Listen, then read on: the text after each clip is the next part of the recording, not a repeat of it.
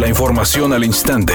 Grupo Radio Alegría presenta ABC Noticias. Información que transforma.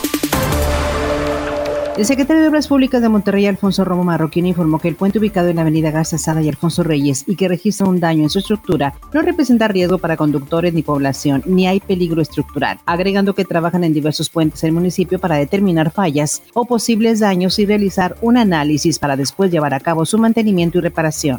Filiberto Flores y María de Jesús Aguirre, candidatos de la coalición PRI-PRD y del PRI a las diputaciones locales para el Distrito 7 y federal por el Distrito 8 respectivamente, se comprometieron a hacer alianza entre los congresos local, federal, el municipio y el gobierno estatal para reforzar las acciones que beneficien a los ciudadanos de Apodaca. Ambos manifestaron su apoyo a César Garza, candidato a la alcaldía de Apodaca de la coalición Va Fuerte por Nuevo León, para gestionar y obtener recursos que serán dirigidos a la seguridad y movilidad de ese municipio.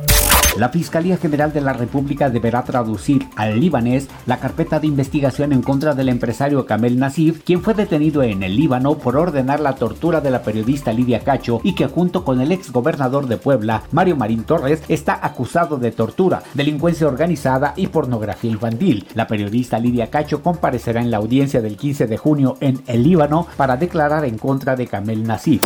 Editorial ABC con Eduardo Garza. Yolanda Cantú, la candidata del PAN a Monterrey, dio positivo al COVID-19. Se hizo dos pruebas el pasado domingo y en las dos el resultado fue positivo. Y a pesar de saber que tenía la enfermedad, acudió el lunes a un debate con el resto de los candidatos y decenas de asistentes. Imprudente, irresponsable, ¿qué calificativo se le pudiera dar a quien expone a los demás sabiendo el daño que les puede causar? ¿Sabía usted que va a haber un duelo entre dos leyendas del boxeo? Entre Eric el Terrible Morales y se encuentra también contra su gran némesis, contra Marco Antonio Barrera. Va a ser un enfrentamiento. Estos se enfrentaron tres ocasiones cuando todavía eran el tope del boxeo mundial. Ahora, después de retirados, tendrán este enfrentamiento como un duelo de leyendas.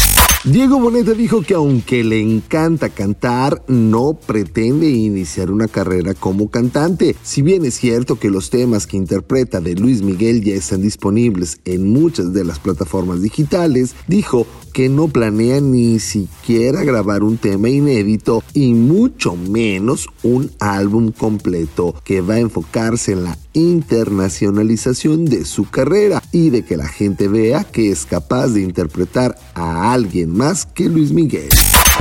Tráfico intenso en la carretera Miguel Alemán en ambos sentidos de circulación. Con dirección hacia el sur, casi llegando a la avenida Ruiz Cortines en el municipio de Guadalupe, hay un vehículo detenido para que lo considere. Por otra parte, en el libramiento noroeste, a la altura de Parque Industrial, con dirección hacia el oriente en el municipio de Escobedo, hay un carro varado. También está provocando tráfico intenso. El tiempo estimado de espera es de 5 kilómetros por hora. Y un choque se registra en estos momentos en la carretera nacional y la avenida Héctor Gómez con dirección hacia el norte.